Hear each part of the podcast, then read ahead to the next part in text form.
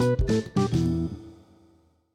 Venga, adelante, Gloria. Bueno, el libre mercado es un mercado absolutamente libre de cualquier intervención gubernamental, libre de monopolios, de privilegios, de aranceles, de proteccionismos, de leyes que privilegian oligarquías rancias y también de que haya ciertas industrias en manos del gobierno. A ver, pero antes de que sigas, esto es como la, el- el- la manera ideal del libre mercado, Sí. porque lo que acabas de decir yo no lo he visto en ningún lado. Exacto. Eso no existe en México. ¿Me apoyas aquí? Con mucho gusto. Va. Este Tiene un es- mapa, Gloria, Tenemos que un nos mapa. está mostrando. Muy- Este es el índice de libertad económica en el mundo del año 2016, o sea, Ok. cuando Peña Nieto gobernaba este país, para que no me digan que el peje y tal.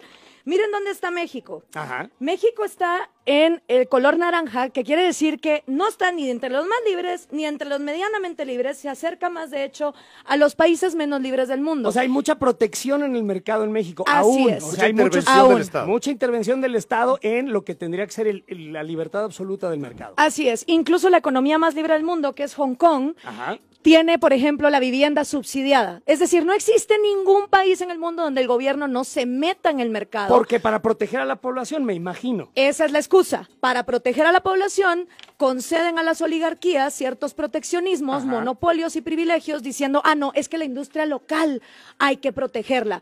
Cuando dejémonos de babosadas, si tú quieres proteger la industria local como consumidor, vas a consumir, aunque sea más caro y de pésima calidad, tu producto nacional. No tiene por qué venir el gobierno a protegerte. Pero Entonces, esto esta es la definición del total y absoluto libre mercado Y para a- Gloria. acá tenés a México por estados, Ajá. porque ni siquiera hay la misma libertad en cada lugar. Como podés ver por los colores, hay estados que son menos libres que otros. ¿Cuál es es el estado menos libre de la República Mexicana en cuanto a comercio? si te das cuenta, están todos los que son rojos, Ajá. que serían estos. Está Baja, Baja California, California Sur, por Sur. ejemplo. Durango. Durango, este, Eso Colima. Campeche. Bueno, pues ahí, ahí podemos Ahora, ver que hay diferencias. Solo quiero, solo quiero decirles que esto es 2016. O sea, el PRI no es libre mercado. El No PRI y el PAN no lo fue, ni lo ha sido, y de hecho en ningún país de América Latina ha habido libre mercado. Desde el momento en que el subsuelo es del Estado y algunos recursos como el agua, el petróleo, y donde hay privilegios, aranceles, monopolios, no hay libre mercado. Entonces, atacamos algo que no existe. Yo por eso siempre a los latinos les digo, antes de acusar al libre mercado los pedos de tu país, anda a ver en qué puesto está. Por cierto, esto es del Fraser Institute de Canadá, ya que estábamos hablando de Trudeau. Esto no es de los gringos, esto es del Instituto Fraser y todos los años lo suben. Cuando involucras el factor del poder, Ajá. te metes ya en un término un poco más complejo para poder definir que una cosa es una herramienta para la asignación de bienes escasos y otra cosa es la estrategia política con la que tú instauras legitimidad, confianza y autoridad. Yo no me voy a poner a defender a Venezuela, yo no me voy a poner a defender a Nicaragua, yo no me voy a poner a defender países que Ahorita no, pero te pusiste una gorra para defenderlo y te, y te pones Sí, esas gorras. Pero a ver, me encanta el los, los simbolismos son románticos y me encanta, pero últimamente yo no me voy a poner a defender eh, proyectos políticos Ahorita ya no lo defienden, pero en el 2000, en el 2003, en el 2008, o sea, ¿qué es lo que ha pasado Pues, con ¿quién Noam Chomsky? no, no. tú, tú con una gorra comunista. Hay una gorra con una, una estrellita. Bueno, pero ¿qué opinas entonces de la injerencia del Ah, pues me voy a Estado? poner una suástica yo mañana y vale más. No, bueno, no lo mismo. No, no lo espérate, Gloria. Calma, Gloria. Deja esa pistola. A ver, ¿qué te parece la injerencia del Estado? O sea, ¿Hasta a la hora- dónde debe ¿cuán- intervenir el gobierno en el libre es- mercado? En el libre mercado y en, en el Es potencial que, que, no tienen los individuos. existe tal cosa como libre mercado. ¿Por qué dices eso? Pues no existe, es que es una abstracción. Le estoy diciendo que por construcción, a ver, hay otra vez diferencia de principio. Gloria, acertadamente y con una construcción lógica sostenible, cree que el mercado antecede al Estado. Eso en realidad la discusión que nos está poniendo es si lo bueno existe antes de lo justo. A Y ver, a ver, una- eso está muy interesante. Y es una discusión. Si lo bueno existe si antes lo bueno lo existe justo. de lo justo y si eso que es bueno existen mecanismos para determinar pues qué cosa Danos un ejemplo. ¿Qué es bueno y qué es Pues, justo en, en por la ejemplo, producción? los utilitarios establecen pues lo que quiera entre el mayor bien al mayor número? Ajá. no establecen Muy esa bien. Y está muy bien, a mí eso me ser, parece pero a ver, si existe una situación en la que la mayor cantidad de gente busca subvencionar bienes de lujo, o sea, resulta que la mayoría está buscando que Es lo que sucede en el mundo hoy comamos ¿eh? caviar como parte de la Y comida se están acabando general, los recursos. y se acaban los Porque de hecho recursos, esto- eso son está sucediendo en el escasos. mundo. Sí, es decir, siempre hay un problema sobre que en términos colectivos lo bueno no puede ser únicamente determinado a partir de libertades de consumo. El mercado no te da estructuras eficientes, no te da equilibrios eficientes. No debemos privatizar la ética. Entiendo que claro que los valores, la forma de entender el mundo, tu posición en él, tu relación con autoridades y, y- y figuras de, de jerarquía, se da por supuesto en la primera en la casa. Pues sí, tu madre, tu padre, tu abuelo, pero por Dios, claro que hay una ética pública, claro que hay un valor sobre cómo relacionarnos con las demás personas que vaya más allá del lazo familiar. Eso, es- eso es lo que nos ha hecho estar en una sociedad civilizada y no en un clan. Es lo que nos ha permitido poder relacionarnos con otros. Eh, claro que son una isla los libertarios, porque creen, y, esta es la parte como eh, muy sofisticada del argumento, es, es- es muy, es muy atractiva, Ajá. pero porque es una simplificación lógico-deductiva. Creen que todo lo podemos hacer a partir de nuestro ingenio, nuestra capacidad creativa, de ¿Y todo. no? Qué bonito, ¿no? No. Somos los que defendemos el No, autoestima, el ingenio, la creatividad. Yo quiero, No. yo quiero saber por qué no. Toda porque, la porque ¿sabes qué? Te estoy oyendo y, y cada vez estoy más en desacuerdo. Claro que podemos... Toda la Bueno, pues literatura. déjenles- déjenlo hablar. Sí, toda la literatura. No, cabrón. No, no es. Toda la literatura de los behavioral economics, es decir, la economía del comportamiento, Ajá. reconoce de entrada ciertas limitaciones que nosotros tenemos, que no podemos saberlo todo, conocerlo todo, ni ordenar preferencias de manera escalonada para poder saber exactamente siempre y en todo momento qué queremos. Claro que hay preferencias irracionales, pero no se da porque seamos tontos, se da porque no tenemos toda la información. Parte del problema que viene a resolver el gobierno es que tiene instrumentos, por ejemplo, de recolección de datos, el INEGI. El INEGI es una gran institución que permite a tomadores de decisiones determinar qué tipo de estructura tiene el mercado, cuál es la composición demográfica, cómo vienen los indicadores internacionales, porque como aquí nosotros no creemos que somos una isla, tenemos una relación con distintos actores y factores. Ese tipo de cosas las hace el gobierno o las hace una institución que se encarga de poder suplir los errores que nosotros en lo individual nunca podremos hacer. Madre mía, el gobierno supliendo los errores de los seres humanos. Me Ahora, es que idea. ojo, no, ver, no, no, Antonio, ojo, ojo, es tú que estás fíjate, pensando vamos a en casos detenernos un segundo. Antonio. Vamos a detenernos un momentito. Aquí lo que estás diciendo es que entonces el gobierno va a decidir por mí. No, no, no, te provee de información. Se cree que el capitalismo era tan voraz y rapaz que entonces estos oligopolios iban a ser eh, inevitablemente desmantelados y, y por eso se hace entonces que el gobierno intervenga. Ahora, la realidad es que si se hubiera seguido el curso normal, Rockefeller de todas maneras iba para la calle porque su queroseno estaba siendo reemplazado por la electricidad. Es decir, así como Uber está dejando a los sindicatos de taxistas en la calle, así como Airbnb está poniéndole competencia a los hoteles, cuando vos dejas que el mercado, y no es una mano invisible tipo Casper, es el montón de individuos tomando decisiones racionales, eventualmente vos vas a tener competencia. No existe un monopolio natural. Por eso si vos ves las empresas de hoy en día, no eran las empresas de hace 50 años. En cambio, los gobiernos, como no tienen competencia, siguen mamando de los impuestos que todo el mundo paga y nunca se van a la quiebra, porque no importa qué tan ineficientes sean, nadie les pone competencia. Ver, Ahora, solo, es que hay espérame, solo quiero no son terminar con ciertas, algo. Gloria. Neoliberalismo. Vamos a, A ver, a- espera, a espera, la Gloria, palabra santa. Me gustaría dejarlo que te, que te Sí, responda. pero, pero solo quiero decir algo de- del que siga, que siga. neoliberalismo. No, que siga, que siga, que siga. De acuerdo a la Santa Biblia del Peje en la salida de 2018, el neoliberalismo es el culpable de todos los males cada tres páginas. Ahora, neo significa nuevo, Sí. ¿cierto? Sí. Entonces, si hay un neoliberalismo, hubo un liberalismo. Sí. ¿Cuándo jodidos en América Latina ha habido liberalismo? Es Porque desde que fuimos colonia española, los españoles le prohibían a gitanos, alemanes, ingleses, eh, franceses migrar acá y todo lo que se extraía de las Américas era controlado por un monopolio estatal llamado el Consejo de las Indias. En este continente jamás ha habido libre mercado. Entonces, no me hablen de un neoliberalismo cuando nunca ha habido ni siquiera Yo liberalismo. creo que a nadie le queda claro, además, el neoliberalismo. No, claro. que queda claro. Que A ver. a ver, rápidamente, ¿qué es? A ver, de entrada, claro que existen monopolios naturales y se definen como Dame un aquellas em- ejemplo. aquellas empresas que tienen costos medios Dame un ejemplo. decrecientes. Por ejemplo, Telmex. Telmex no es Telmex es un monopolio Claro, natural. no tiene es costos- natural. no. Un gobierno pone una ley para que nadie Gloria, le pueda hablo en poner términos económicos. competencia. Bueno, pero En espérame natural es que lo crea el mercado. natural, Así no. se llaman. Natural, no, perdóname. Es, natural es que el mercado libre hace que gobierno, ¿eh? haya un monopolio. Lo que vos estás describiendo, igual que todos los monopolios, son por ley. No has da- contestado Ya entendí, ya qué es neoliberalismo y Permíteme, no has Gloria. contestado un monopolio natural. Permíteme, natural Gloria. que en su definición es que el libre mercado lo crea y existe No. por siempre. ¿Dónde está? En eso- ¿Dónde hay un monopolio que no sea respaldado por una Eso- ley En eso proteccionista? tienes razón, Ah, solamente ok, que hay un gracias. apellido político que le estás poniendo que el que yo me quiero No, distanciar. se lo pone tu presidente. Ay, pero es que no- Neoliberalismo no- cada tres no sé páginas. Vamos que- a dejar a la 4T de lado. Vamos a, eh, a- sí, porque Sí, además porque atacar al nos censuran presidente el es programa. como- Mejor Sí, síguenos atacar al hablando de lo que presidente. estabas Sí, no, diciendo. no, eso Entonces, no se puede. se hacer. Pero dice no le has algo de- contestado ninguna de las dos, eso es un hecho. se dice que en la fórmula algo pasa. Ajá. los mercados eficientes, la distribución equitativa de los bienes, todo lo que la libertad, en los términos en los que plantea eh, Gloria, No, es que sucede. si, si hay un neo que significa nuevo, es bien fácil. Es ¿Por qué es neoliberalismo eso. si nunca ha habido liberalismo? No, Porque no es es chafa, es ir a, los, a las Porque- definiciones como tú dijiste, ya hay la que dejarlo importancia. hablar. Bueno, a ver. Amarra Gloria. Es que creo la que, es, amarro yo. creo que es muy chafa porque la, la- Por favor. Ay, ay. creo que la profundidad de los problemas políticos que tenemos da mucho más para pensar que el antes y el después se da de manera Siempre es lo mismo con los socialistas, la complejidad, pero es que depende, Claro, pero es que entonces, es que es que, así no es. estás contestando, No. es que la realidad demuestra algo, y es que la naturaleza humana se mueve por incentivos. No, Cuando los Gloria, incentivos son perversos, la entenderlo. gente se pone corrupta. Y te quería dar un ejemplo de igualdad. Espérame, Vámonos a un lugar.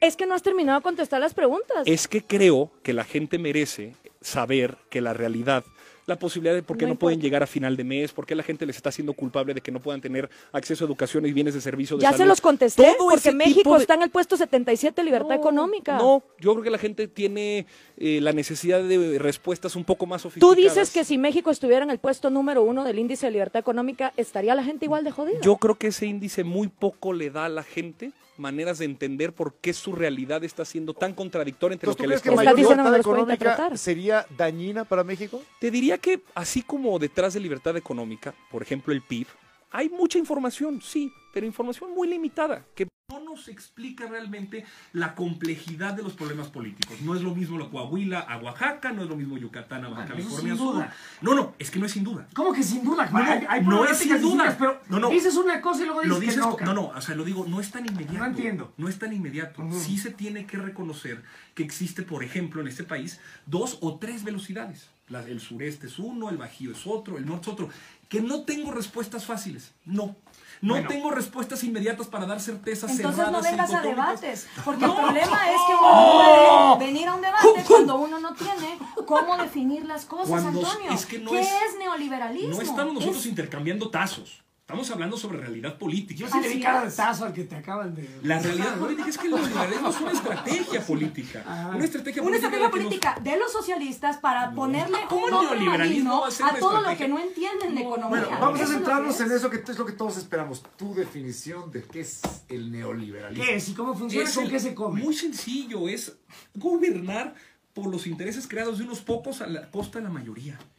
Eso es el neoliberalismo. Tiene muchas ramas, tiene maneras distintas de... de, de- de- Un sistema de de gobierno para beneficiar a los ricos y mantener las de- cosas a costa de unos pocos, a, a favor de unos pocos, a costa de los muchos. Bueno, vamos a tener- No sucede así cuando un país favorece a sus gobernantes, no sé, por ejemplo, Como los boliburgueses viviendo en Miami. Los ¿no? boliburgueses que viven en Miami, eso es lo que hacen, favorecen no a a unos a pocos Venezuela. y joden a Menos bueno, mal, hombre, ya tú que sería- no sea Venezuela, que sea cualquier otro país donde la cúpula gubernamental se beneficia económicamente. Perdón, tenemos que ir a un corte. Que no se explote a la gente más pobre. ¿Por qué se va a explotar a la gente más pobre cuando la gente más pobre va a poder venir y decir, ok, puedo trabajar en la empresa turca, en la mexicana, largarme a Estados Unidos? Acuérdate que los libertarios estamos a favor de todas las libertades, no solo la económica, la libertad de movilización de productos, bienes, servicios y O personas. sea, borrar fronteras. Borrar fronteras, por supuesto. A ver, los nacionalismos y estos conceptos de tienes que consumir local es, son estupideces como el racismo, el clasismo, que nos dividen en estos imaginarios colectivos para que los políticos nos tengan manipulados cuando realmente somos un planeta. Fíjate, el aire Como- circula y Como el el, famoso también. comentario, no sé, sacando otras cosas, el, el cine mexicano, consuma cine mexicano, consuma cine bueno. Exacto. Si es bueno el mexicano, qué bueno que lo vea, pero no consuma cine mexicano. Y ahora tenés cosas como el crowdfunding, donde si vos querés voluntariamente, si a vos te importa el cine mexicano, las artesanías mexicanas, papadito de tu bolsillo, sacalo. No seas hipócrita. O sea, si nos importa algo, eso es bien chapín, si nos importa algo, con nuestro dinero y con nuestro tiempo, invirtamos en eso. O sea, niños con cáncer, animalitos, ancianos. O sea, no pretendamos esa pantomima de que porque pongo un mesías en el poder, ya, zafo bulto y no hago nada. No es una buena forma de contrarrestar eso, que el gobierno le cobre más impuestos a quien más gana, para que de esa manera se pueda regresar a la sociedad. No, hace rato Pero dijiste, ¿cuál es joder, el al que más mensaje? Imagínate tú tenés dos hijos y le decís a tu niña, eh, si sacas mejores notas te voy a dar menos helado. Si sacas malas notas te voy a dar más helado. Pero no aplica. Eventualmente a las dos semanas la, la que está esforzándose por sacar buenas notas ya no las va a sacar. O sea, cuando tú le pones más impuestos al que más produce, el mensaje que le estás mandando a tus sociedades, sean haraganes, así pagan menos. Entonces, ¿no es En lo justo, Gloria? ¿No es justo los ¿sabes qué es impuestos justo? progresivos? Los flat tax. Ajá. ¿Por qué? Porque sea, un impuesto flat quiere decir que si vos te vas a la quiebra o te ganas la lotería, tenés la certeza de que siempre vas a pagar el mismo porcentaje. Y la vida es así. Hay gente que cae en la quiebra, hay gente que sube. Ahora. Gloria, hay, hay grandes, por ejemplo, millonarios en Estados Unidos, entre ellos el, oráculo de, el oráculo de Omaha, Sí. que dice que tiene toda la lana y dijo, a mí me cobran más impuestos porque no puede ser, o sea, yo quiero pagar Ah, no, más claro. impuestos. Si es voluntario tuyo, órale. Y si vos querés dar más impuestos, hacelo. Es más, los socialistas deberían de ser los primeros en llegar a la SAT y decir, aquí vengo yo a vivir bajo mi ejemplo, a pagar más impuestos. Yo no sé si a Tolini paga más impuestos de lo que les corresponde. Puedo poner un ejemplo. Nadie, paga, vas, más, vas, vas. nadie paga más impuestos de lo que Vamos a poner un ejemplo. Miren, por eh, este tema de que eh, lo del cine mexicano, que Sí. no consuman local, consuman buen cine. Sí. Ese mismo argumento sucedió hace dos años, cuando la medalla Belisario Domínguez, que es la máxima presea por virtud cívica que otorga el Estado mexicano, a un hombre o una mujer que en virtud destacable merece este reconocimiento. Durante 50 años, está acá, 50 años no se le otorgó esta presea a una mujer. Decían, pues ¿qué? ¿50 años? Pues no. No hubo una mujer destacable en este país que la mereciera, porque Eso eso, es un tema de pésimo. mérito. A ver, ni Elena Poniatowska, ni si a Carmen Aristegui, o cuanta cantidad de mujeres tú pudieras pensar, decía, no, no, no, es que no hay mujeres que lo merezcan. Hasta que llegó Julia Carabias, investigadora de la UNAM, especialista Lo en merecía, de ¿no? ecosistema, Pero no por ser mujer, no se le dio por incluirla. pero es que creo que hay Eso es como tener la representación. Tengo que tener tantas mujeres y tantos indígenas. y No, tantos pero no puede ser que en no, 50 no. años no se lo haya Eh, Bueno, merecido por eso. una mujer. Eso. Bueno, pero sucedió y son dos cosas voy. muy distintas. Pero decir que fue porque es mujer No, es de meditar a Julia Carabia, ¿no? Exactamente. Exacto. Yo lo que digo es, creo que hay cosas en las que por su contexto, por la historia, por eso importa saber de dónde y en dónde estás hablando. Si dices, es que se lo dio por ser mujer. Uno, estás demeritando el trabajo Sin que duda. por nombre Sí. Julia Carabia Sí. se hizo por en este ejemplo. De acuerdo. Y dos, en 50 años.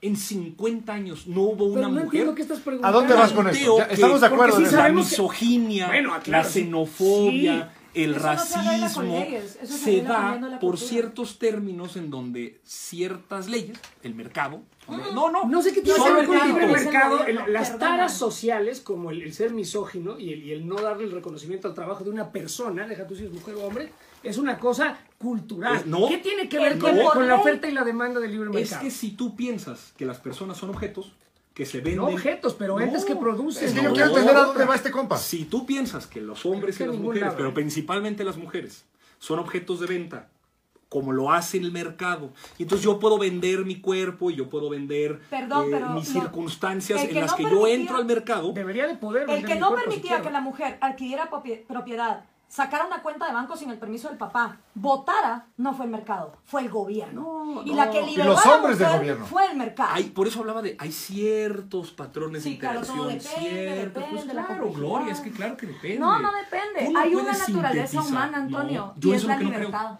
Yo eso es lo que no Ah, creo. ¿tú ¿en qué no crees Yo no creo que tiene hay la una libertad? naturaleza humana. Ok, perfecto. No, creo que estamos predefinidos, No, yo que somos una tabla rasa, que llegamos de acuerdo al contexto. Bueno, para ti, para ti, ¿qué es la naturaleza humana, Gloria? Rápidamente.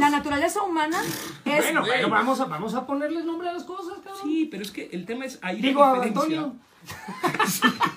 la A la señorita y La al cabrón. naturaleza humana, en mi opinión, es la El rapacidad. joven. Pues es que no es así. El la ser humano, el ser humano tiende a la libertad. Lo que nos ha demostrado la historia, si la vemos desde sus inicios hasta ahora, es que en los ciclos donde ha habido opresión, esclavitud, miseria y muerte, a la humanidad le va mal. Cuando ha habido libertad para crear, comerciar, innovar y moverte, a la humanidad le ha ido mejor. Hoy por hoy somos el reflejo de que por primera vez en la historia de la humanidad Nueve de cada diez personas no viven con menos de tres dólares al día. Y eso ha sido gracias Al libre mercado. claro. A pesar del socialismo y a pesar del nazismo y el fascismo. Bueno, entonces la naturaleza humana es florecer en un ambiente propicio.